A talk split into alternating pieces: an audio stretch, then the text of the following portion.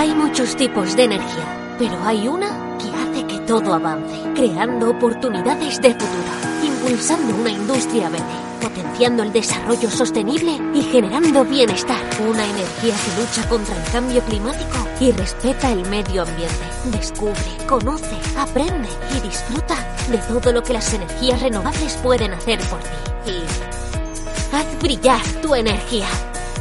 Junta de Andalucía. Capital Radio, 10 años acompañándote.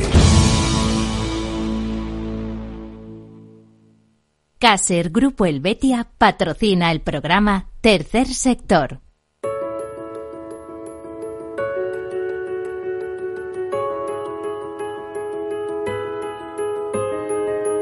Tercer Sector, un espacio para la economía social. Un programa dirigido por Miguel Benito. Música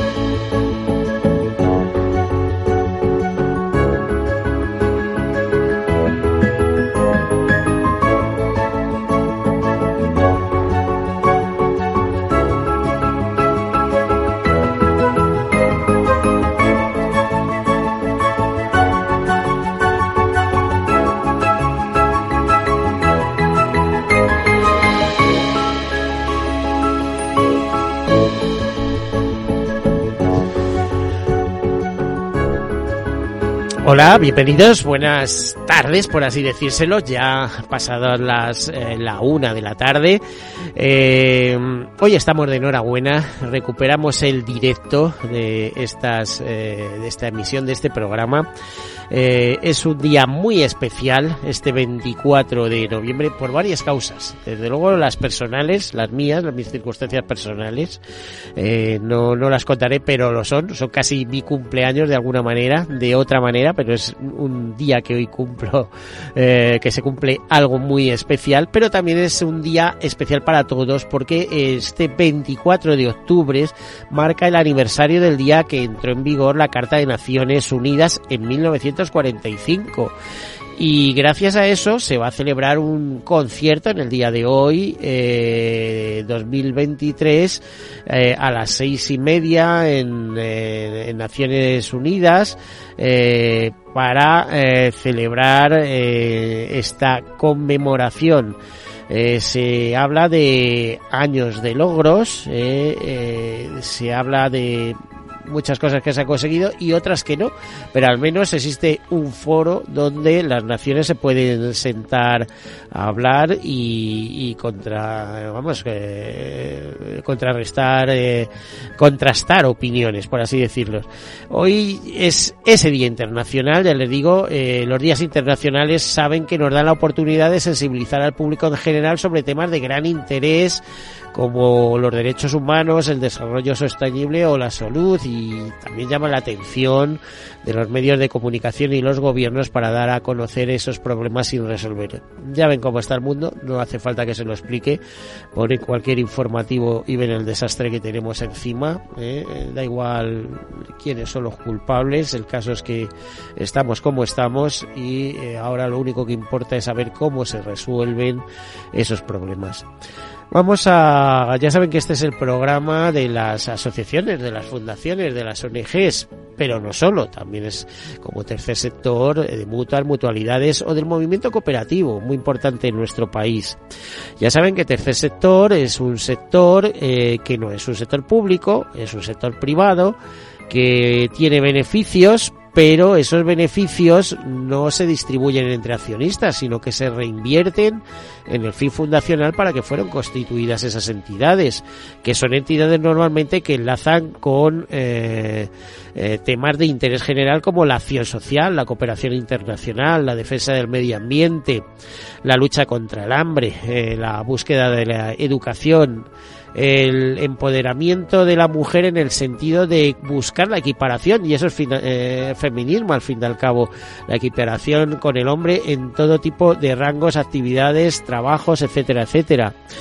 Es eh, un tercer sector muy dinámico, que si lo vemos desde la perspectiva económica, estamos hablando de aproximadamente un 10% del PIB En el último programa que hicimos eh, teníamos alguien que nos, eh, nos destacaba que, por ejemplo, algunas de las principales entidades de algunas provincias eran cooperativas. Y me acuerdo perfectamente que dijo, como en Zamora, pues eso, el movimiento cooperativo mueve mucho ese 10% del PIB significa más de 40.000 empresas, muchas de ellas asociadas a CEPES, a la Confederación Española de Empresas de Economía Social, más de 2 millones de trabajadores, un tercer sector que se suele dividir o subdividir en tercer sector social y tercer sector en general, pero muy importante porque al final lo que se trata es de economía de las personas para las personas y además eh, si hablamos de tercer sector social pues de llevar ayuda a muchos eh, a muchos aspectos. allá donde no llegan los gobiernos ni las administraciones pues intentar paliar en la medida de lo posible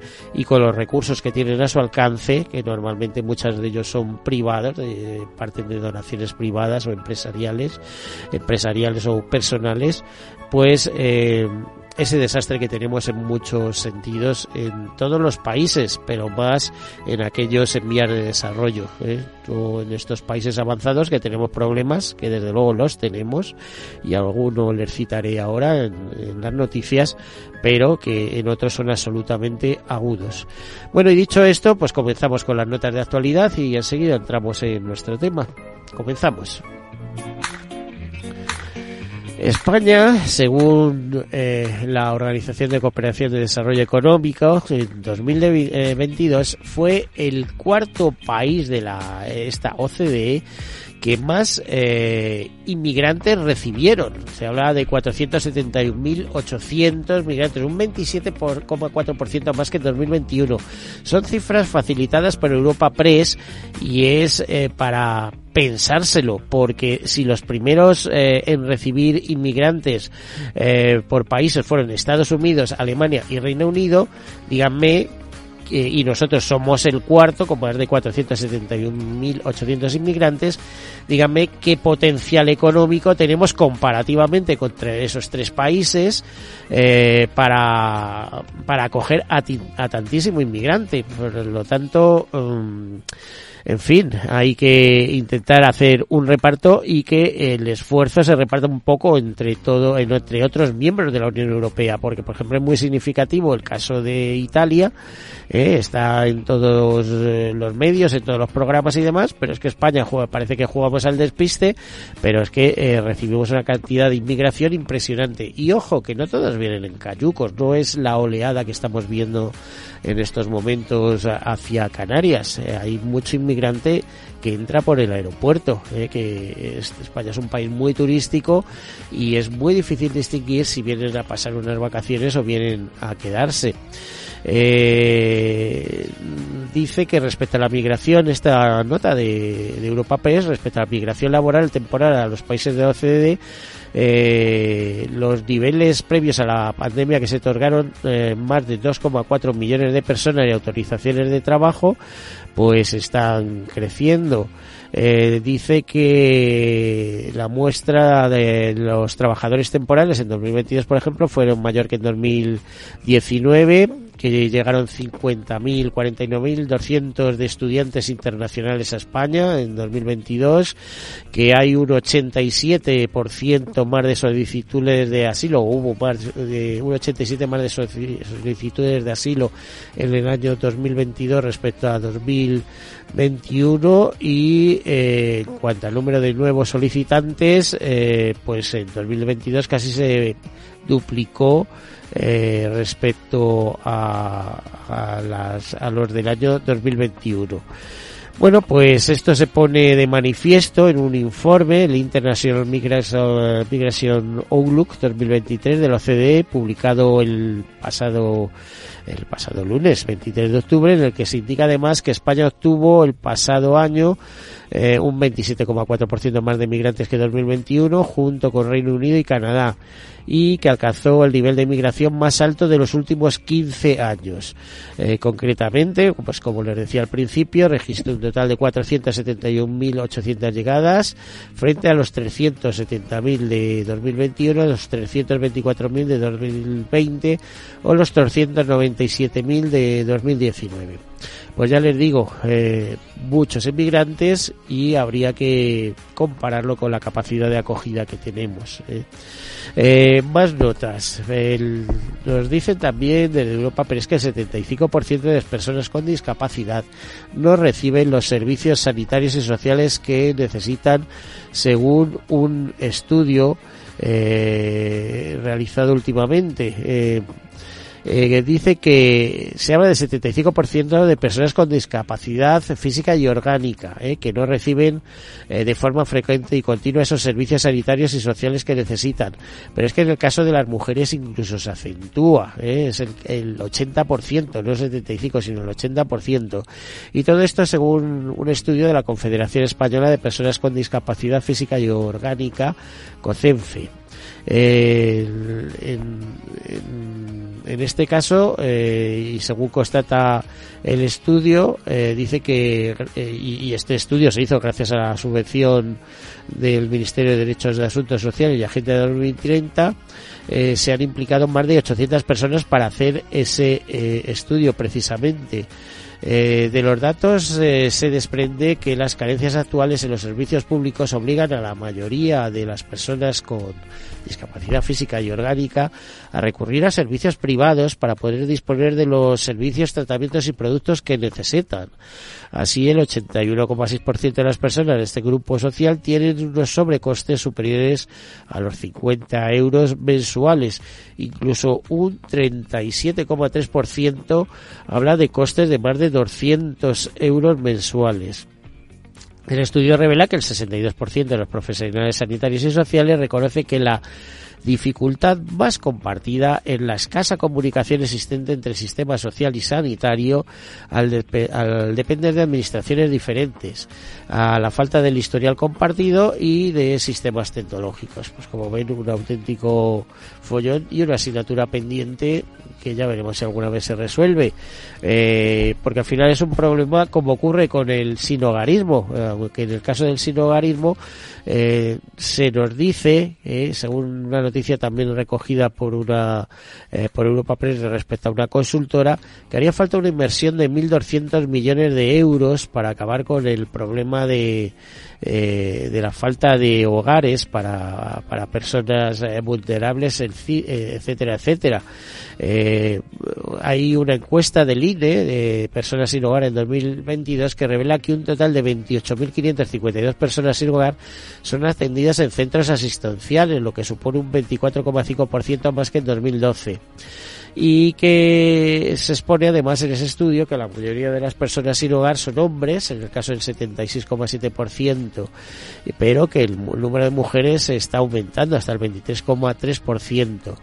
Bueno, son cifras superiores a lo que había con anterioridad nos dice que la población de España lleva estancada varios años en torno a los 47,6 millones de habitantes, con una pirámide de población invertida y en clara tendencia a envejecimiento, mientras el número de hogares continúa con su tendencia al alza hasta los 18,9 millones en 2022, lo que supone un 1% más que en 2020. Eh, se piden 10.000 viviendas para revertir la situación, según el, informe de la consultora, que calcula inversión necesaria de 1.200 eh, millones de euros y se pide también políticas activas, realistas y urgentes entre las propuestas.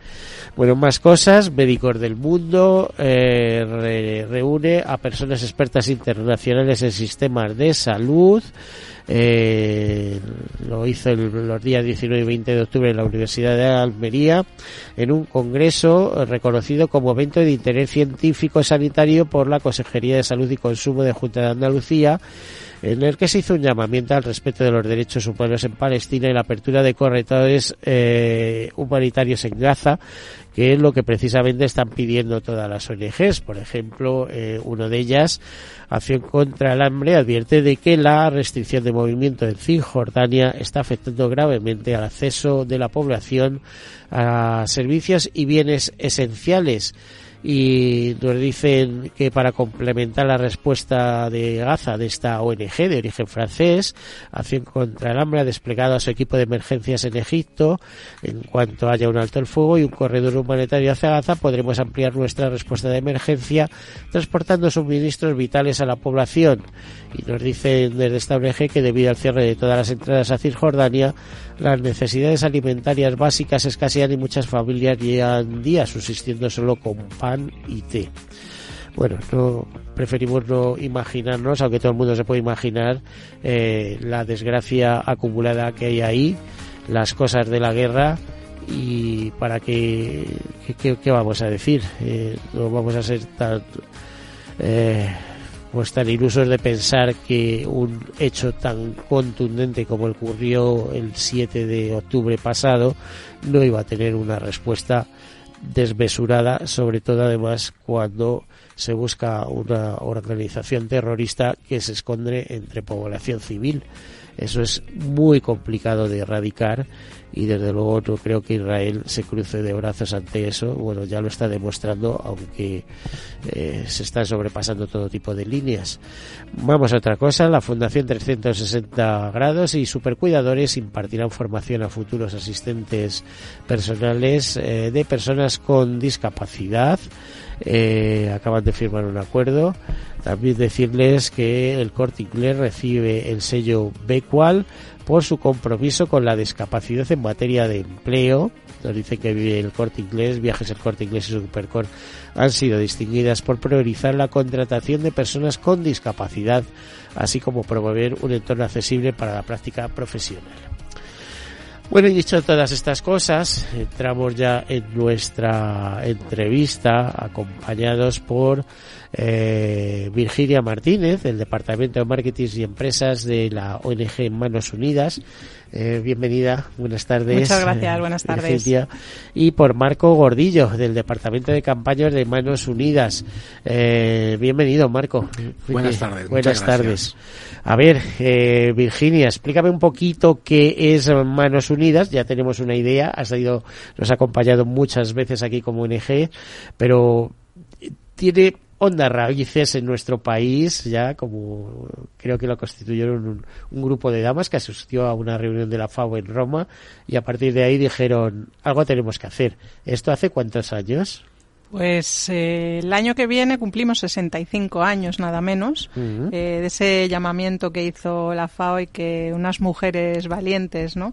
Eh, decidieron coger, ponerse el mundo por montera, que se dice, ¿no? y, y lanzar esa, esa campaña, esa primera campaña que, que ha dado lugar a lo que es hoy en día Manos Unidas. Que sois muchos, porque eh, vamos a ver si, eh, no sé si tiene la cifra, pero ¿cuánto, eh, cuál es vuestro presupuesto anual, más o menos?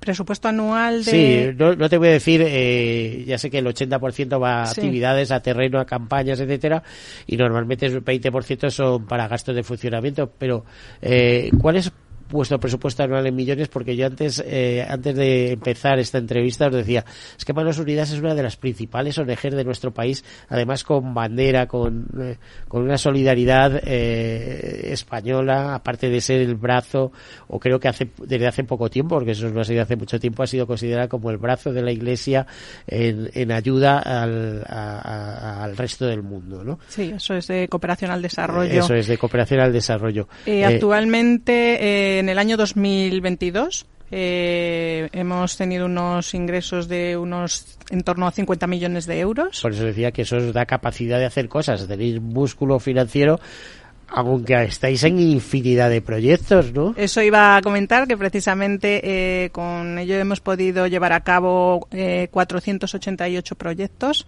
en los tres continentes en los que trabaja Manos Unidas y 56 países. Eh, mm, eh Marco, eh, aunque tú estás en campaña y ahora hablaremos de campañas porque todos los años organizáis diversas campañas, ¿en qué continentes trabajáis preferentemente? Eh, ya sé que es hacéis más acción exterior que interior porque, como bien se dice, es eh, esa ayuda al desarrollo, ¿no? Entonces, bueno, España se considera un país avanzado, etcétera.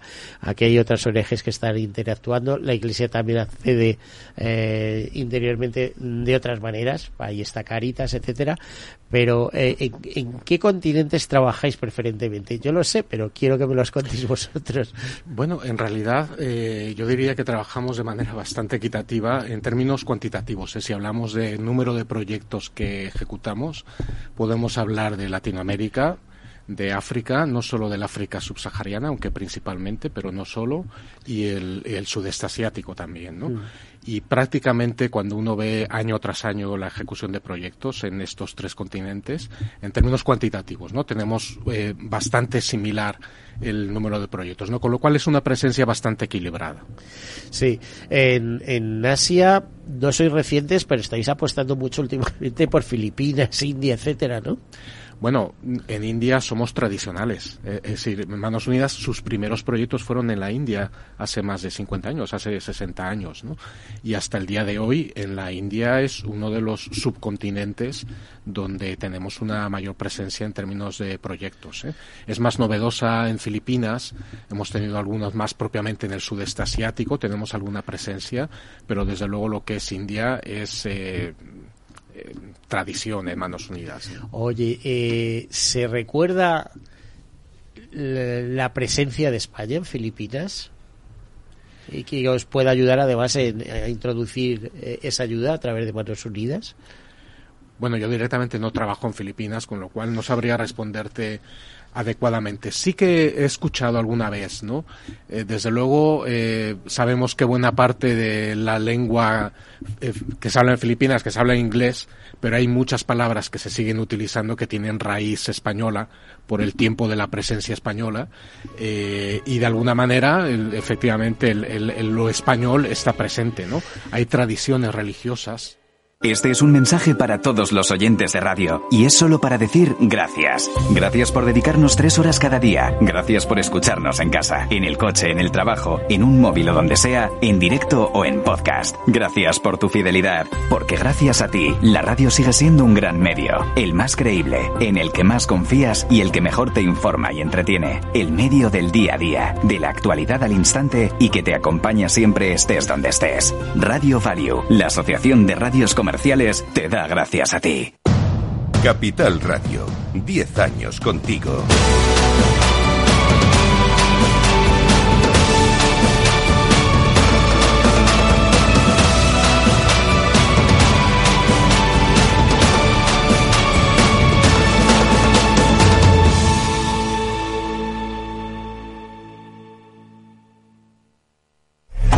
Hay muchos tipos de energía, pero hay una todo avance, creando oportunidades de futuro, impulsando una industria verde, potenciando el desarrollo sostenible y generando bienestar. Una energía que lucha contra el cambio climático y respeta el medio ambiente. Descubre, conoce, aprende y disfruta de todo lo que las energías renovables pueden hacer por ti. Y haz brillar tu energía. Junta de Andalucía. Capital Radio, Madrid 103.2. Disfruta de la mejor cocina gallega en Montes de Galicia. Todo un clásico moderno en el barrio de Salamanca. Disfruta de la variada dieta atlántica, de las mejores carnes y pescados tratados con respeto y transparencia y regados con una de las mejores bodegas de la zona. En grupo, en familia o en pareja, Montes de Galicia te ofrece el espacio perfecto en cada ocasión. Si te gusta el pádel, en Capital Radio tenemos tu espacio. Todos los martes a las 22 horas saltamos a la pista para contarte la actualidad del World Paddle Tour, los torneos amateur, las novedades de las marcas y toda la actualidad relacionada con el segundo deporte más practicado de España. Esto es Paddle, los martes a las 10 de la noche en Capital Radio. Salud, entrenamiento, actividad, nutrición, forma física como siempre decimos en el chico del chándal, ejercicio es medicina. El chico del chándal, con Alejandro Mazón y el equipo de Cuídate Deluxe, los martes en El Balance, aquí en Capital Radio.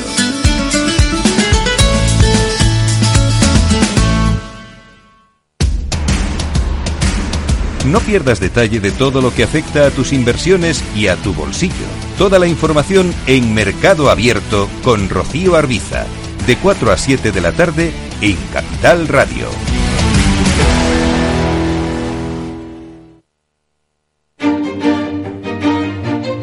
Valor Salud. Tiempo de salud. Su actualidad, sus personas, sus empresas. Todos los viernes a las 10 de la mañana en Capital Radio, con Francisco García Cabello.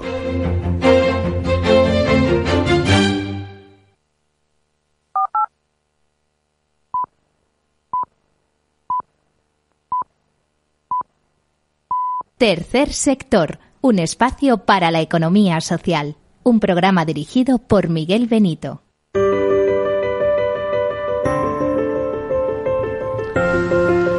Bueno, pues aquí volvemos a la conversación que manteníamos con nuestros invitados de Manos Unidas, con Marco Gordillo, responsable de campañas, y Virginia Martínez, eh, que es eh, responsable de marketing en el área del Departamento de Empresas. Ya saben que Manos Unidas es una ONG, eh, es el brazo de la Iglesia de España en cooperación al desarrollo. ya nos hablaban de un presupuesto de 50 millones en el año 2022 438 proyectos, e intentan estar en muchos sitios, si hubiera más dinero estarían en más, eh, en más cosas. Eh, por ejemplo, le preguntamos a Marco sobre las campañas que tienen en marcha ahora mismo. Por ejemplo, esa campaña de jóvenes, ¿qué, qué es lo que estáis haciendo en, eh, en jóvenes, Marco? Bueno, con los jóvenes lo primero que tenemos es una constatación que que es nuestro punto de partida, que además nos parece que es muy ilusionante. Cuando uno va a los estudios sociológicos sobre juventud en España de estos años, lo que aparece en primer lugar es que nuestros jóvenes actuales tienen una muy alta sensibilidad social que tiene que ver con las cuestiones ambientales, tiene que ver con las desigualdades económicas, tiene que ver con la equidad de género, etcétera, etcétera. Junto con eso, estos jóvenes están altamente preparados, tienen grandes conocimientos y tienen inquietud social. ¿no? Pero tenemos un problema, que hay una brecha entre esta inquietud propia de la juventud de este momento y lo institucional. De hecho, tenemos una pequeña encuesta eh, que hicimos en Barcelona el año pasado y refleja por parte de los jóvenes, cuando hablamos de las ONGs en general, eh, un desapego, es decir, el 50% de los jóvenes entrevistados pasan directamente de las ONGs o no confían en ellas directamente, con lo cual nuestro desafío es cómo podemos hacer que organizaciones, ONGs como Manos Unidas, se conviertan en referente y se conviertan en un espacio atractivo para que los jóvenes practiquen su solidaridad, porque es algo que está a, flor de piel. ¿no? Así que no es propiamente una campaña, es un trabajo que estamos realizando donde lo que nos proponemos es, como Manos Unidas, qué podemos ofrecer a los jóvenes y qué queremos ofrecer que permita que puedan practicar su solidaridad. Eh, y dentro de esa campaña, ¿qué es lo que estáis haciendo? Porque a mí lo primero que se me ocurre, después de 10 años haciendo este programa, es decirte que hay ONGs y ONGs, ¿eh? Porque aquí hemos visto de todo.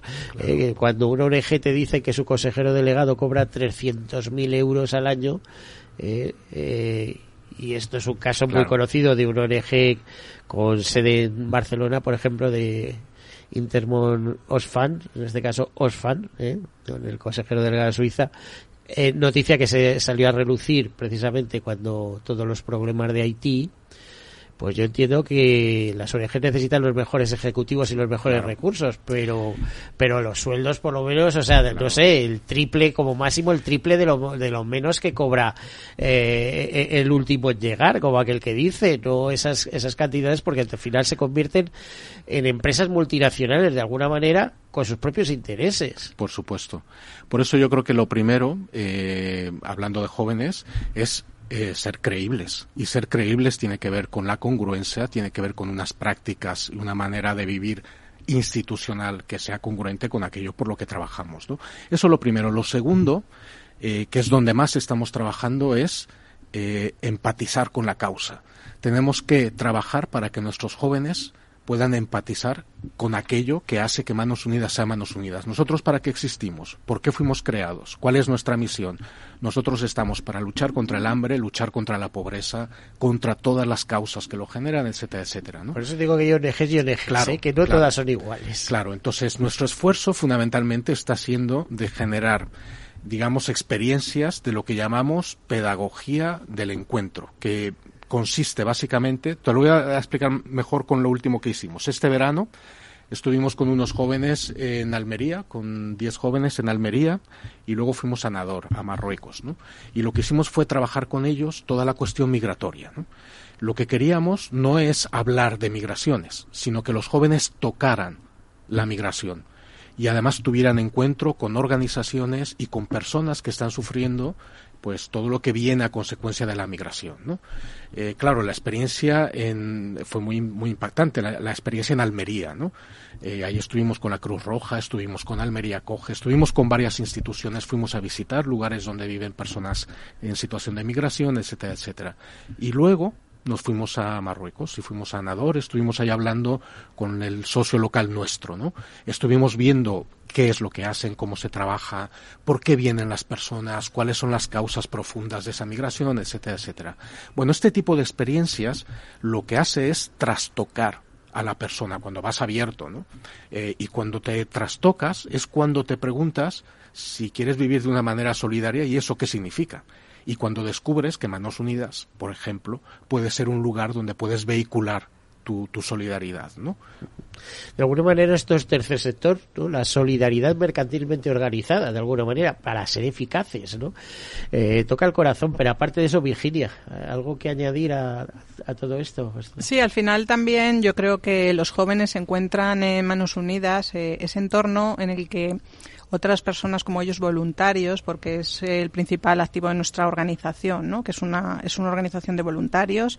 Eh, para que os hagáis una idea, estamos hablando de unos 6.300 voluntarios en España frente a... ¿Cuántos centros tenéis en España? Porque yo siempre que llamo a Manos Unidas es Manos Unidas Madrid, pero estáis en un montón de provincias. Tenemos 72 delegaciones, lo que nos permite tener una gran capilaridad para, para sensibilizar y para trasladar el mensaje y el trabajo que realiza Manos Unidas, ¿no? Y como, y como os comentaba, ¿no? Esto, eh, todos los responsables de nuestras delegaciones eh, son personas voluntarias, eh, los órganos de dirección son personas voluntarias, la presidenta, que casi siempre es presidenta, es voluntaria, además por estatutos, con lo cual ellos también ven esa coherencia, ¿no? Entre, entre el mensaje que trasladamos, el trabajo que hacemos y que fundamentalmente esto se mueva a través de, a través de personas voluntarias que con su compromiso, con su entrega y con su solidaridad intentan hacer del mundo un lugar mejor y esto atrae a los jóvenes. Efectivamente, pero además eh, yo hace un momento destacaba, porque yo, eh, sabes que soy un admirador de vuestra ONG, que a pesar de depender de la Iglesia Católica, por ejemplo, en muchos aspectos como la recaudación de fondos o cosas de esas, sois muy ecuménicos en, en vuestra actuación. O sea, no le preguntáis a nadie de qué religión es o qué tal cuando eh, tiene una necesidad o hacéis una campaña eh, que os ayuda a una empresa a hacer esa campaña, por ejemplo, para, para impulsar determinados cultivos agrícolas en Kenia o en, o en Mozambique, ¿no? por así decirlo. Así es, es, es un es un punto muy importante que destacas, Miguel, porque al final ni dentro de la organización ni hacia afuera nosotros ponemos barreras ni ponemos fronteras. Al final eh, nuestro objetivo es ayudar a nuestros hermanos, ayudar a los más necesitados, independientemente de su condición, de su situación política, de su ubicación.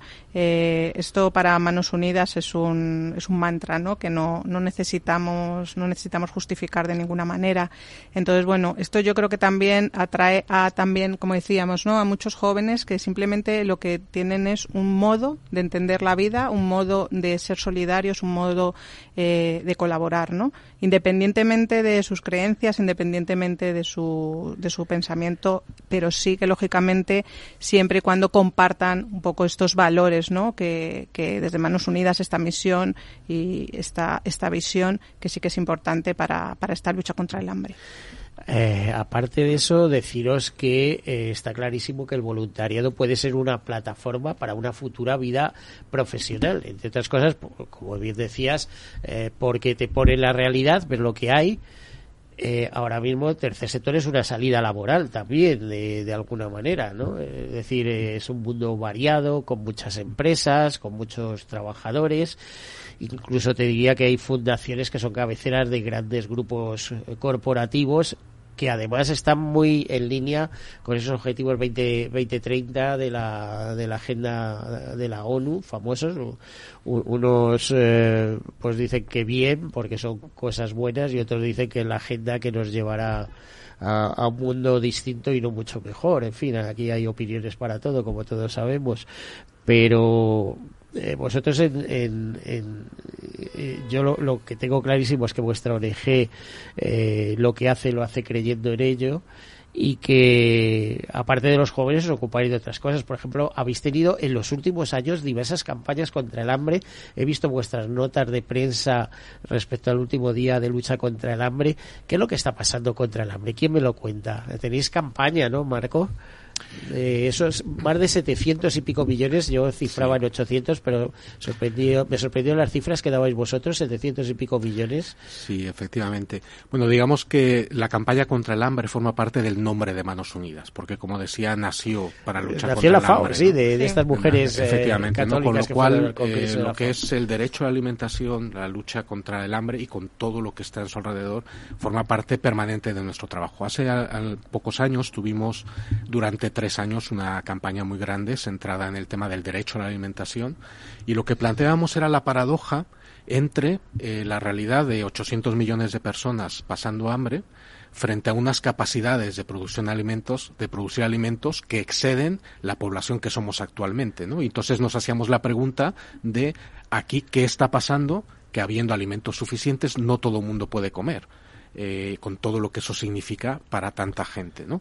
Y eh, bueno, un poco en el trabajo que hacíamos veíamos como por un lado en estos últimos decenios hay un proceso global donde con la globalización se van concentrando las capacidades de producir alimentos, en, sobre todo en grandes empresas transnacionales, y eso tiene mucho impacto en los pequeños agricultores con los que trabajamos, porque desaparecen los mercados locales, porque suben los precios, porque los precios se manejan a nivel internacional uh -huh. y no a nivel local, y porque las familias que dedican el 70% de sus ingresos a alimentarse, cuando suben los precios de una manera desmedida, como está pasando ahora también, eh, directamente entran en una situación de, emergencia alimentaria. ¿no? Por un lado eso, por otro lado hay una cuestión que subrayan mucho los, eh, los ODS, ¿no? Que es que tenemos unos sistemas alimentarios altamente insostenibles. ¿no? Producimos alimentos de una manera que dañan eh, el medio ambiente, medio ambiente. tanto por la generación de gases de efecto invernadero, como por la deforestación, como por el uso del agua, etcétera, etcétera, etcétera. Con lo cual ahí tenemos un desafío global de cómo generar alimentos de una manera eh, sostenible. ¿no? Y luego tenemos una tercera cuestión que es el tema del desperdicio alimentario, del que afortunadamente cada vez oímos más y creo que cada vez somos más conscientes. ¿no? Pero el dato fundamental es una tercera parte de los alimentos que se producen en el mundo acaban en la basura, por una razón o por otra. ¿no? En el caso de España, que hacíamos los análisis en aquellos tiempos, ¿no? se hablaba de, de que más del 40% del desperdicio alimentario se produce en nuestras casas. No se produce en las cadenas de producción ni se produce en los grandes almacenes. Pero en España, desde luego, somos muy aficionados a tirar. ¿eh? O sea, la gente que ha pasado por Japón sí, sí. y dice, pero si es que en Japón no ves un trozo de pan duro. No, no, aquí hablamos basura, de, ¿no? de más de 8 millones de toneladas de alimentos al año, ¿no? Entonces, claro, en nuestra campaña, por ejemplo, mm, trabajábamos con, con este mensaje de eh, gestiona tu frigorífico de una manera sostenible, porque gestionar lo que tienes en casa eh, o no gestionarlo tiene impactos ambientales y tiene eh, impactos en la gente más pobre. Eh, pues muy interesante. Aparte de eso, que ahora mismo imagino que está incidiendo en determinadas poblaciones el cambio climático, eh, que, como yo digo, a lo mejor en España se reduce la disponibilidad de alimentos, pero en otros países directamente eh, no es que se reduzca, es que se quedan sin nada, es que no tienen que comer Sí, sí. si no pueden cultivar, ¿no? Sí, Etcétera. efectivamente. La paradoja de la producción de alimentos es que en su producción genera una, una se le adjudica un 30% de los gases totales de efecto invernadero del mundo, tienen que ver con la producción de alimentos, pero a su vez el cambio climático genera una degradación de las condiciones para, para producir alimentos. Y eso nuevamente afecta a las poblaciones más vulnerables, que son las que tienen las peores tierras en los peores lugares. Y luego la situación geopolítica que no ayuda, por ejemplo, el, todo el tema del grano de Ucrania, etcétera. Claro, ya esto es... Eh, Esos conflictos que eh, podían ser regionales, pero que se han convertido en globales, de alguna manera. Y que tienen una repercusión inmediata en el precio de los alimentos y, por lo tanto, influyen alimentos, en el, energía, todo. en el otro lugar del mundo. ¿Y cómo se puede luchar contra eso, eh, eh Virginia? Bueno, yo creo. luchar, eh, no sé cómo te diría, reducir esos riesgos, esos problemas. Bueno, pues eh, para eso estamos en Manos Unidas, ¿no? Para, para sensibilizar a, a, toda la población, ¿no? De que si cada uno de nosotros eh, aportamos nuestro granito de arena, si cada uno de nosotros cambiamos de alguna forma nuestros hábitos de vida y de, y de comportamiento, ¿no? consumismo, eh, siempre tenemos que, tener en cuenta que si nosotros creemos que, que, nos afecta ¿no? el cambio climático, que nos afecta el maltrato al planeta, tenemos que pensar que las poblaciones más vulnerables, que son las que viven de la tierra y las que tienen la tierra a su modo de vida y subsistencia, son las que al final más lo sufren. Entonces, por supuesto que desde aquí podemos hacer muchas cosas. de la naturaleza, recuerdo. Eso es, eso es. Entonces, la, naturaleza que al final es nuestra casa común, ¿no? que no yo creo que de eso nos hemos olvidado. Que no debemos olvidarlo, que al final es la naturaleza, el planeta, es, es, es la casa de todos, ¿no? Es la casa que además vamos a dejar a, a las generaciones venideras y tenemos la responsabilidad de cuidarla, porque todos tenemos derecho a, tener una vida digna, todos tenemos derecho a la alimentación, todos tenemos derecho a la educación, todos tenemos derecho a la sanidad.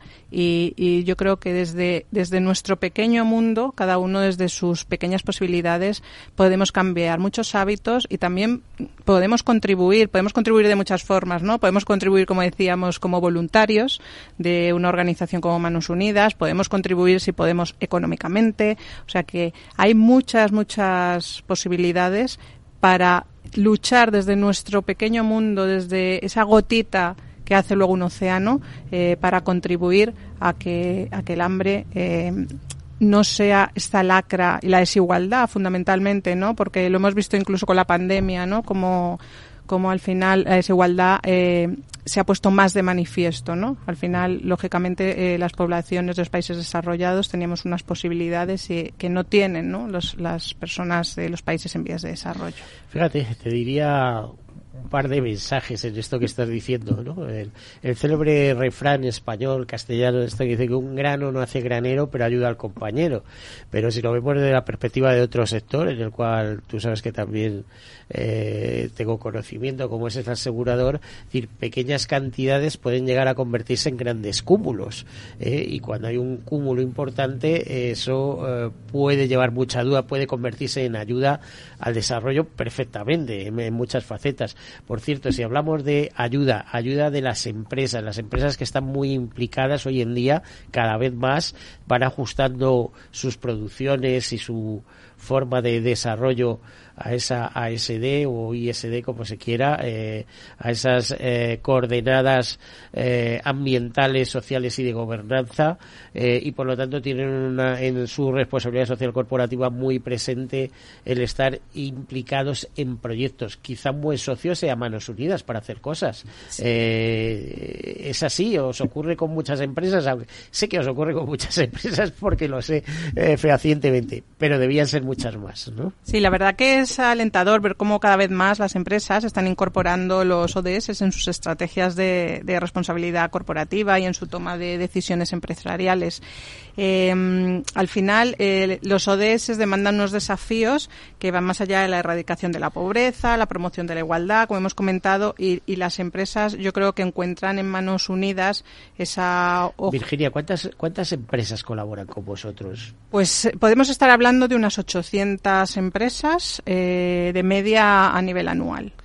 Que podían ser perfectamente eh, multiplicadas por 10, que podían ser 8.000. O sea, 8.000 significa más recursos, más capacidad de hacer cosas. Sobre todo que al final las empresas eh, tienen eh, un abanico muy amplio ¿no? de colaboración y un abanico muy amplio para poder luchar contra, contra todas estas desigualdades. ¿no?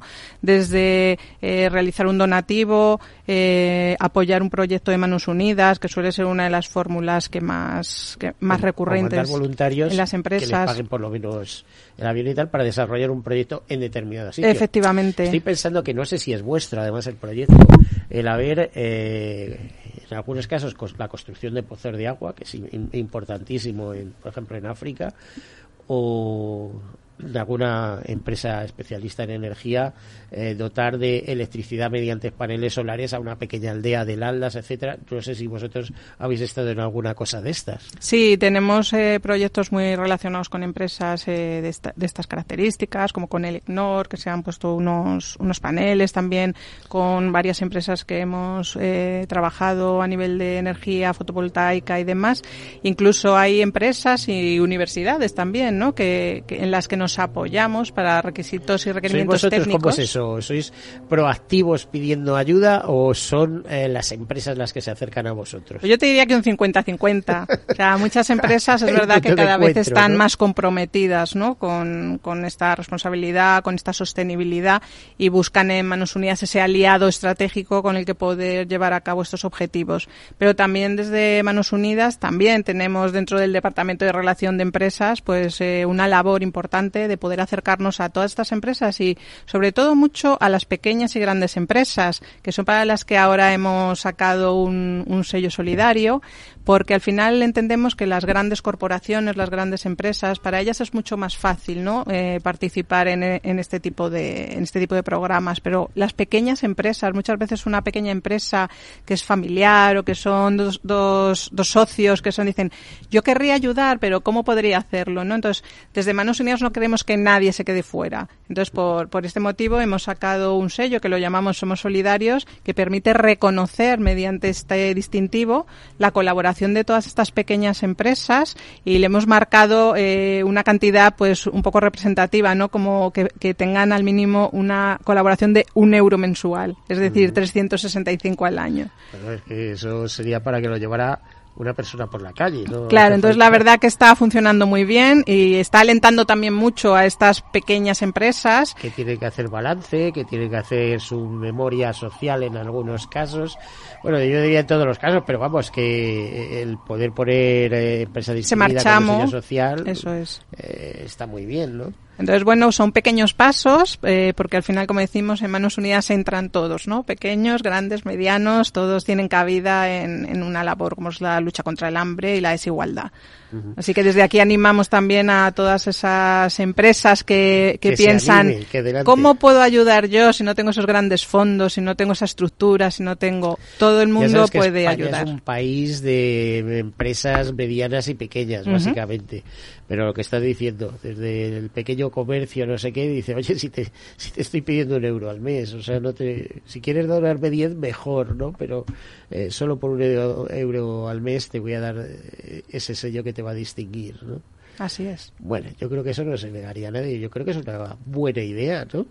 Pues esperamos que todos los oyentes también que nos estén escuchando a través de tu programa, Miguel, se animen también, ¿no? Que, que nadie piense que es el, la lucha contra el hambre es un problema de otros, ¿no? Porque efectivamente hay, muchas, hay muchos aspectos en, en, esta, en este problema, ¿no? Pero al final cada uno de nosotros también tenemos la responsabilidad y está en nuestra mano poder revertir esta situación.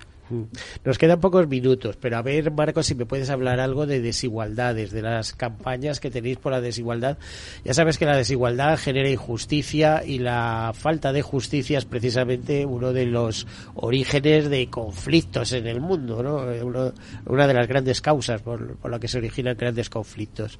Eh, ¿Qué estáis haciendo en materia de igualdad? yo diría que la injusticia es la desigualdad propiamente, ¿no?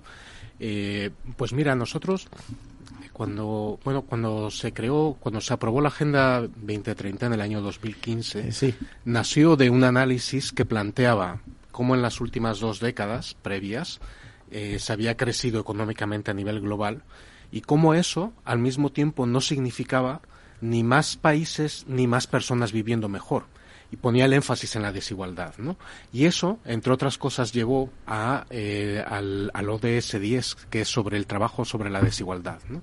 Bueno, nosotros lo que planteamos es que efectivamente, si queremos atajar el hambre y la pobreza, eso tiene una raíz y esa raíz se llama desigualdad y la desigualdad no es solo desigualdad económica, es desigualdad en el acceso a la cultura, a los recursos, al lugar donde se toman decisiones y en eso es en lo que estamos trabajando, ¿no? En generar condiciones para que los pueblos, las comunidades más vulnerables tengan una mejor posición, eh, una menor desigualdad para vivir de una manera más digna, ¿no?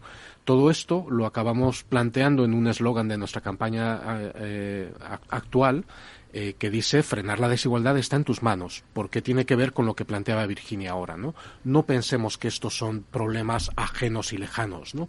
Al final está en nuestra mano también en lo que hacemos, en cómo vivimos, en cómo estamos, cómo podemos contribuir a disminuir este problema.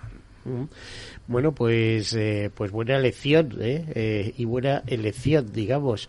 Eh, ¿qué, ¿qué, próximas campañas tenéis previstas y de manera rápido que estáis trabajando? Si podemos anticipar algo. Bueno, tenemos una campaña que está activa, aunque hoy ya ya casi va a ser el final, que es una campaña para jóvenes, que es una campaña eh, una campaña sobre los Yanomami, que hemos creado una camiseta para el equipo para el equipo de fútbol de los de los Yanomami, que es una comunidad indígena del Amazonas que vive de la, de la, de la pesca y de la caza y que está viendo amenazado su territorio por la minería y la, y la tala ilegal.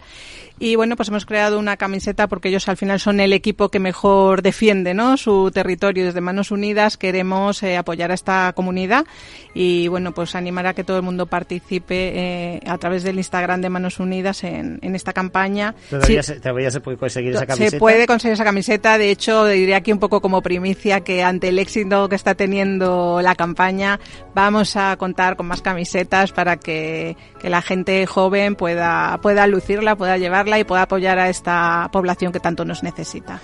Pues muchísimas gracias, no nos da para más, así que muchas gracias Virginia Martínez del Departamento de Marketing y de Empresas de Manos Unidas por estar aquí por esos 65 años de Manos Unidas, etcétera. Marco Gordillo del Departamento de Campañas, eh, muchísimas gracias eh, por trabajar en en algo tan bonito que eso, que ya no, no es solo, tengo un sueldo, sí, lo tienes dos, lo que ingresas y el salario emocional. y esto, tienes toda la razón. es una maravilla. Es, mucho más gratificante muchas veces. La segunda parte, ¿verdad? Bueno, pues desearles eh, una feliz semana y aquí les dejamos hasta el próximo martes que volveremos en directo con cosas interesantes. Hasta la, la próxima semana. Adiós.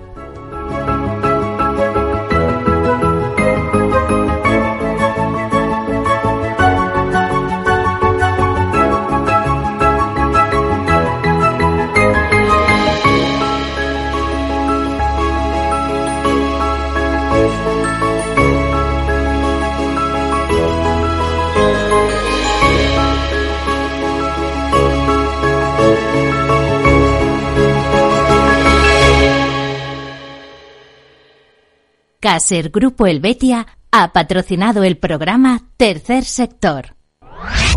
Capital Radio. Siente la economía.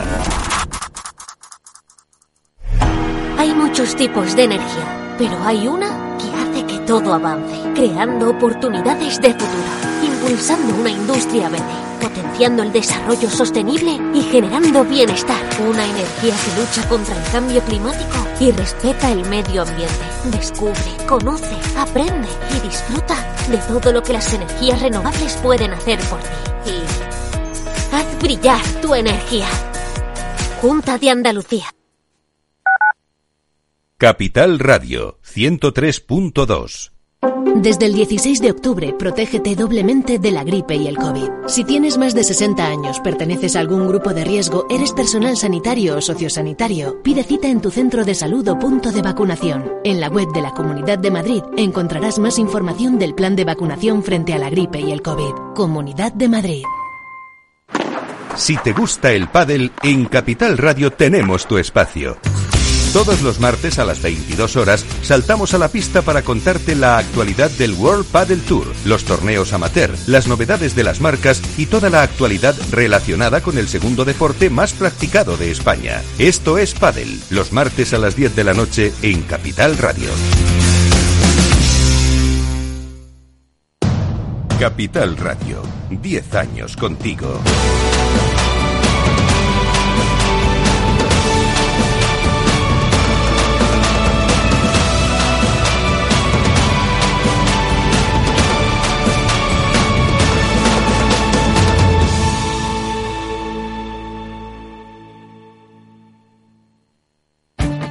Esto te estás perdiendo si no escuchas a Rocío Arbiza en Mercado Abierto. Carlos Doblado, analista de Black Bear Broker. El gran problema que tienen los activos líquidos es que juegan contra nuestras emociones. Cotizan todos los días, nos ponen muy nerviosos. Una variación de 20 y 30% en el precio de los activos no significa que esos activos hayan cambiado en calidad, es decir, pueden caer mucho y, y, y la vida sigue igual. Y eso hace poco confortable la renta variable cotizada en, trayectorias eh, de mercados bajistas. Mercado Abierto con Rocío Arbiza. Capital Radio. Siente la economía.